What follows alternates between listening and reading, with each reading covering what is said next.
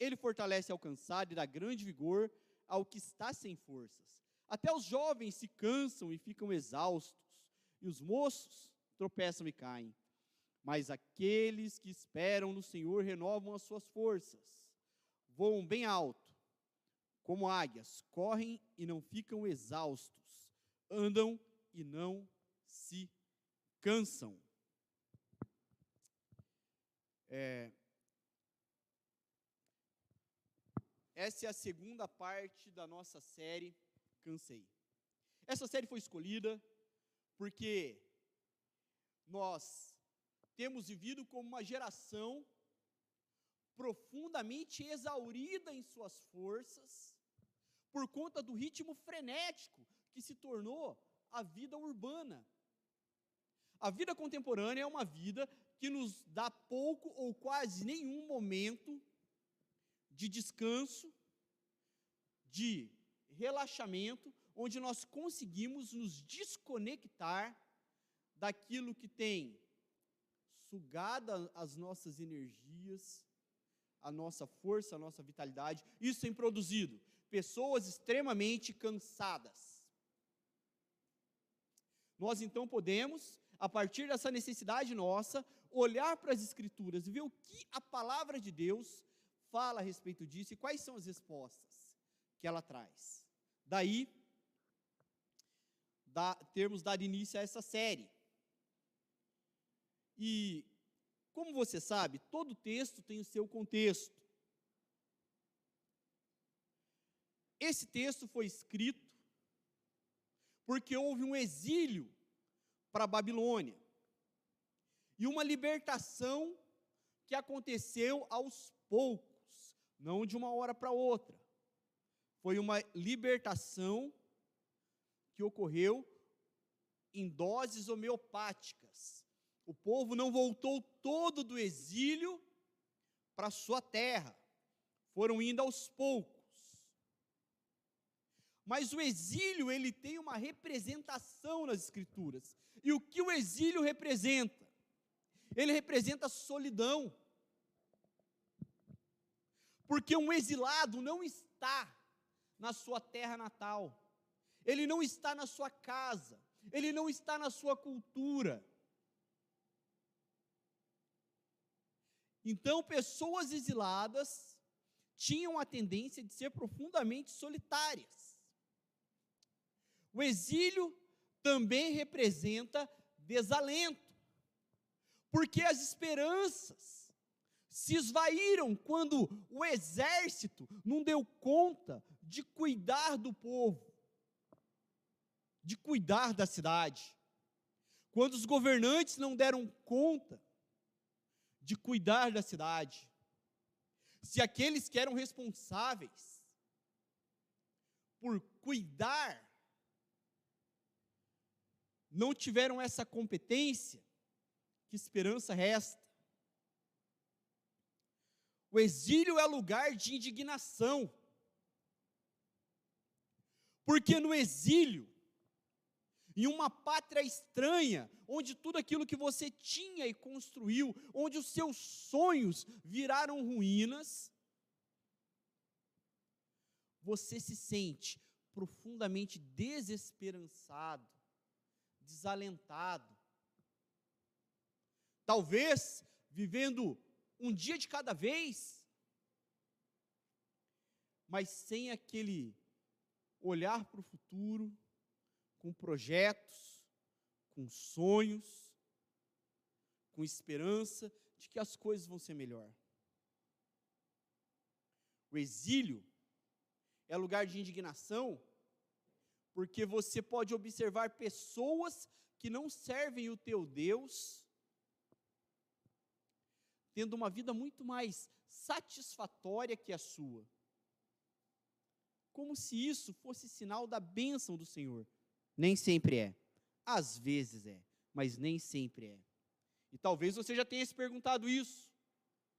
Por que algumas pessoas que não servem a Deus têm uma família muito mais equilibrada, têm um emprego muito mais coerente com as capacidades profissionais, têm é, menos problemas que eu. Isso indigna o coração. Porque os outros têm e eu não. E uma outra pergunta que nós devemos fazer é: quais são os exílios que afligem a nossa geração atualmente? Nem sempre, com exceção de alguns países do Oriente Médio, Venezuela, mas nem sempre os exílios são culturalmente externos. Muitas vezes, a nossa geração está exilada internamente. O exílio acontece aqui dentro. O exílio acontece na mente. Para a gente entender melhor isso, nós precisamos olhar para o livro de Isaías. O livro de Isaías, na sua Bíblia, ele está como um livro só. Mas, na verdade, são três livros. Então, do verso 1 a 39, um livro. Do verso 40 a 55, outro livro. Do 56 ao 66 é um outro livro. E o que nós vemos então no primeiro livro do profeta Isaías? Nós vemos palavras de encorajamento. Deus já havia determinado que eles sairiam do exílio. E quando Deus determina, acontece. Se Deus determinou algo na sua vida, não existe força que possa impedir de acontecer. Então Deus já havia determinado que eles sairiam do exílio. Do verso 1 ao 11, nós temos uma série de verbos imperativos. Encorajem, anunciem, preparem. E por aí segue. Nesse segundo livro do profeta Isaías, começa uma, com uma série de perguntas. As perguntas, elas são importantíssimas para a vida. Por quê? É através, era através das perguntas que os pré-socráticos preparavam os intelectuais, os filósofos da antiguidade. Era através de perguntas que Jesus restaurava pessoas que ele encontrava à beira do caminho, dizendo: Que queres que te faça? E fazendo a pessoa olhar para a própria vida e enxergar a real necessidade dela. É através de perguntas que as crianças aprendem. Principalmente naquela fase do porquê. Então, o profeta faz perguntas que desafiam o povo que está saindo do exílio. Deixa eu te contar uma novidade maravilhosa. Nessa manhã, Deus pode te tirar do exílio. Eu não sei o nome do seu exílio, mas eu sei o nome do nosso Deus. Ele já fez isso antes. Quando o Senhor pergunta, quando o profeta pergunta, será que você não sabe? Nunca ouviu falar? O Senhor é Deus eterno, Criador de toda a terra. Ele não se cansa e não fica exausto. Sua sabedoria, insondável. Ele está dizendo isso para um povo que era refém de marcas profundas que o exílio havia deixado. Um povo que foi oprimido, que sofreu, e que tinha diante de si o desafio de retomar a própria vida e voltar para sua terra. Não era uma coisa fácil. Esse povo havia sido influenciado por uma cultura pagã, uma cultura completamente avessa à vontade, aos princípios, às direções de Deus. E esse povo, então, marcado pelo exílio, por profunda dor e sofrimento, não conseguia dar crédito às palavras do Senhor. Eles não conseguiam confiar no amor e no poder de Deus. E diferente de nós, o texto vai dizer que Deus não se cansa e que tem sabedoria. Qual a importância disso para um povo sem fé? Veja bem, se você olhar para a sua história, para a sua própria biografia, para tudo aquilo que você viveu, é possível que você chegue à conclusão que você está profundamente exilado dentro do seu próprio coração, dentro da sua própria mente. Isso acontece quando você tem aquela impressão que pouca coisa vai mudar no seu futuro. Você tenta acreditar, você tenta crer, mas você não consegue olhar com otimismo para o futuro e vislumbrar dias melhores. No fundo, no fundo, as suas orações são orações que você pede, mas não está muito certo se Deus realmente vai atender. Essa palavra é para pessoas assim, que tentam fazer a parte delas, mas que não conseguem acreditar que Deus vai mudar a realidade, que não conseguem acreditar que o Senhor irá tirá-las da situação em que elas se encontram presas. Porque, dentre outras coisas, exílio é prisão.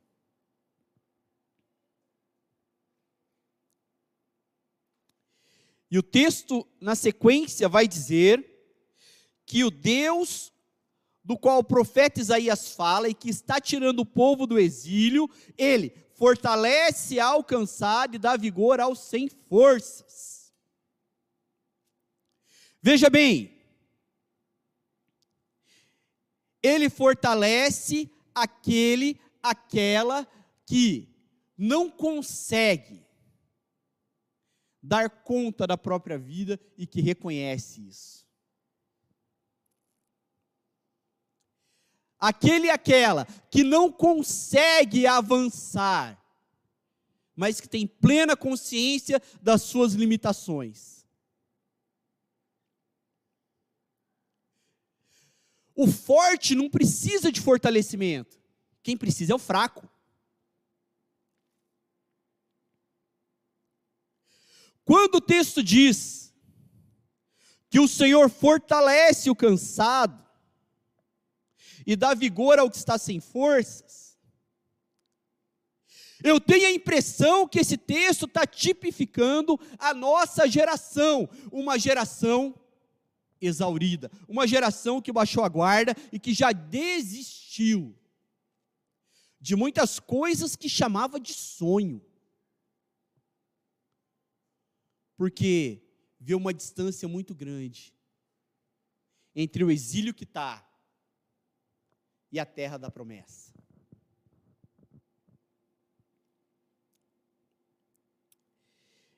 É interessante que a nossa geração é uma geração que desaprendeu a arte de descansar. A gente não precisa ir longe para pensar nisso. Quando você sai de férias, os dois primeiros dias são terríveis para você? São terríveis para mim. Agora, existem, existe um outro tipo de pessoa, que é aquela que não sai de férias. Essa se cansa muito mais. Essa não se recompõe. Antigamente, os santos padres, os pais da igreja, eles falavam da necessidade do ócio, como sendo algo da parte de Deus para o ser humano. O ócio onde você fica sem fazer absolutamente nada. A Bíblia chama isso de Shabá. É o seu descanso, onde você consegue desconectar do seu cérebro, da sua mente que fica pululando e simplesmente descansa em um Deus que te conhece e que sabe que você precisa que a sua alma repouse, que a sua alma se tranquilize, para que você se mantenha saudável.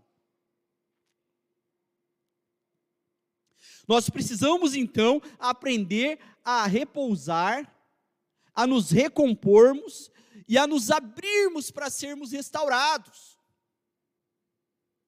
Quando alguém está se afogando e a pessoa se bate demais, o que, que o salva-vida faz? Desmaia a pessoa. Quando a pessoa está em águas profundas e ela não consegue nadar, mas se ela souber pelo menos boiar, pelo menos soltar o corpo. É mais possível que ela consiga preservar a própria vida. O problema é nos batermos demais. É cansarmos demais, é pensarmos demais, é trabalharmos demais, é fazer tudo demais. Inclusive a obra do Senhor. Tem gente que trabalha cada vez mais com Deus que conhece cada vez menos. O texto vai dizer na sequência que até os jovens se cansam e ficam exaustos, e os moços tropeçam e caem. O que era um jovem exilado? Era o que nós chamamos hoje de adolescente.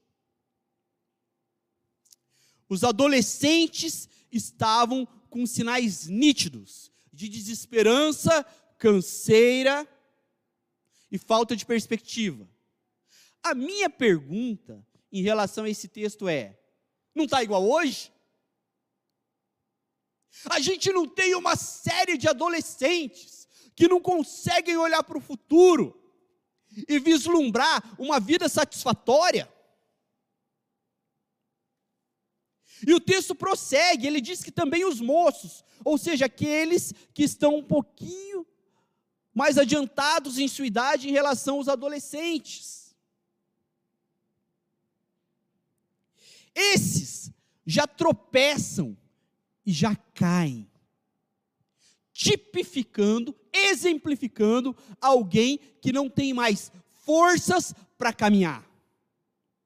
Alguém que não consegue mais caminhar sem tropeçar, e sem cair, e que precisa, de maneira urgente, de renovo, de restauração, de descanso.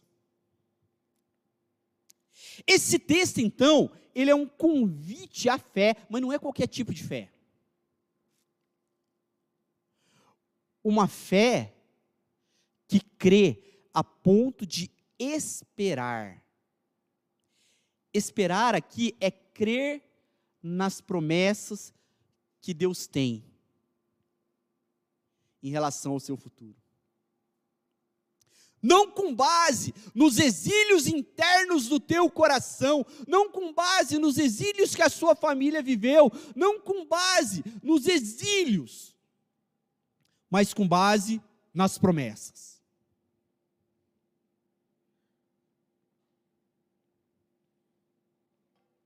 Não com base nas suas cicatrizes, mas com base nas promessas.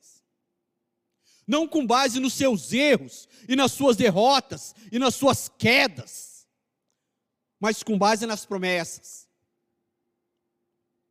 Qual que é o resultado que o texto bíblico nos diz? O resultado imediato aqui é ter as forças renovadas. Então, quem crê nessas promessas, o povo que estava sendo desafiado a crer que Deus estava livrando eles do exílio e os devolvendo para a sua terra e restaurando a sua história, era o povo que cria na promessa e que esperava o cumprimento da promessa. Nessa palavra profética de Isaías, ela tem uma visão oposta ao que se via nos exilados. Por quê? Porque existe aqui uma ação progressiva. Me acompanha nisso. Existe aqui uma ação progressiva. Porque os que esperam no Senhor não são mais, olha só, o, os adolescentes que cansam e ficam exaustos, e os jovens que tropeçam e caem. Mas os que esperam no Senhor renovam as suas forças. E aí o texto começa. Eles renovam as suas forças e eles alçam voo. Então, na adolescência, quem renova a sua força está voando.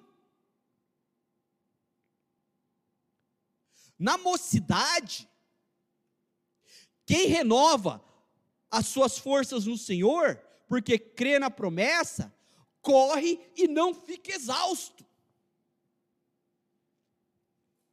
Na velhice, andam e não se cansam.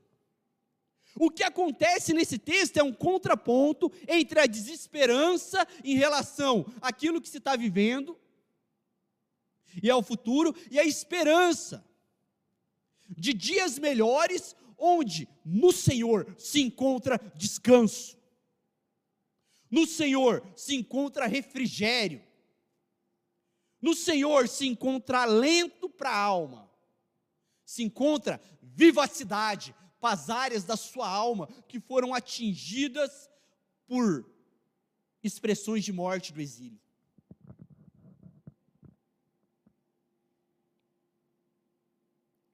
Você é desafiado, desafiada a descansar nessas promessas, nas promessas do Senhor, amá-lo, servi-lo, aprender dele. E lembre-se que não é o exílio que te define. Você pode mentalmente dizer isso para o seu coração? Não são os meus exílios, não são as prisões, não são as minhas perdas, não é a desesperança que eu vivi até aqui que me define. Diga isso para o seu coração. O salmista dizia isso. Ele dizia muita coisa para si. Ele dizia: Bendize a minha alma ao Senhor. Às vezes nós precisamos lembrar as nossas almas das verdades de Deus.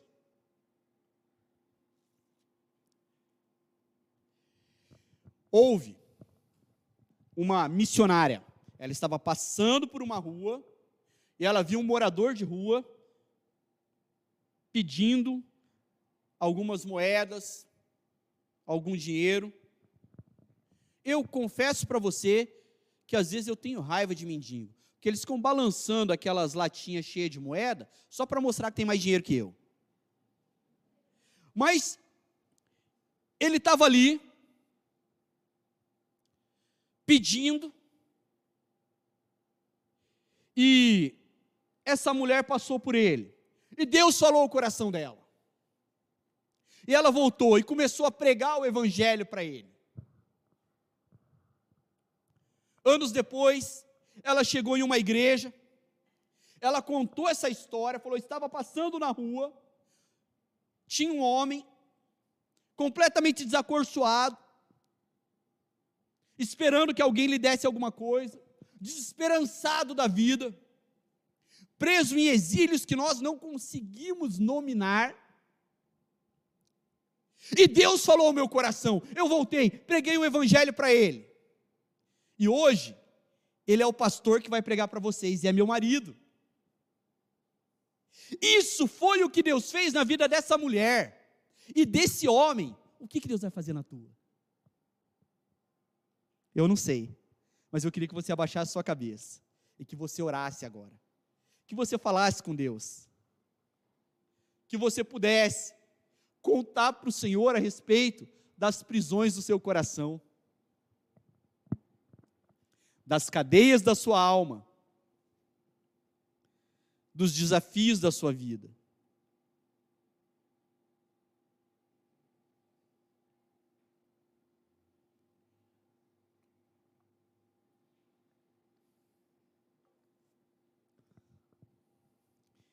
Essa é uma manhã que o Senhor te convida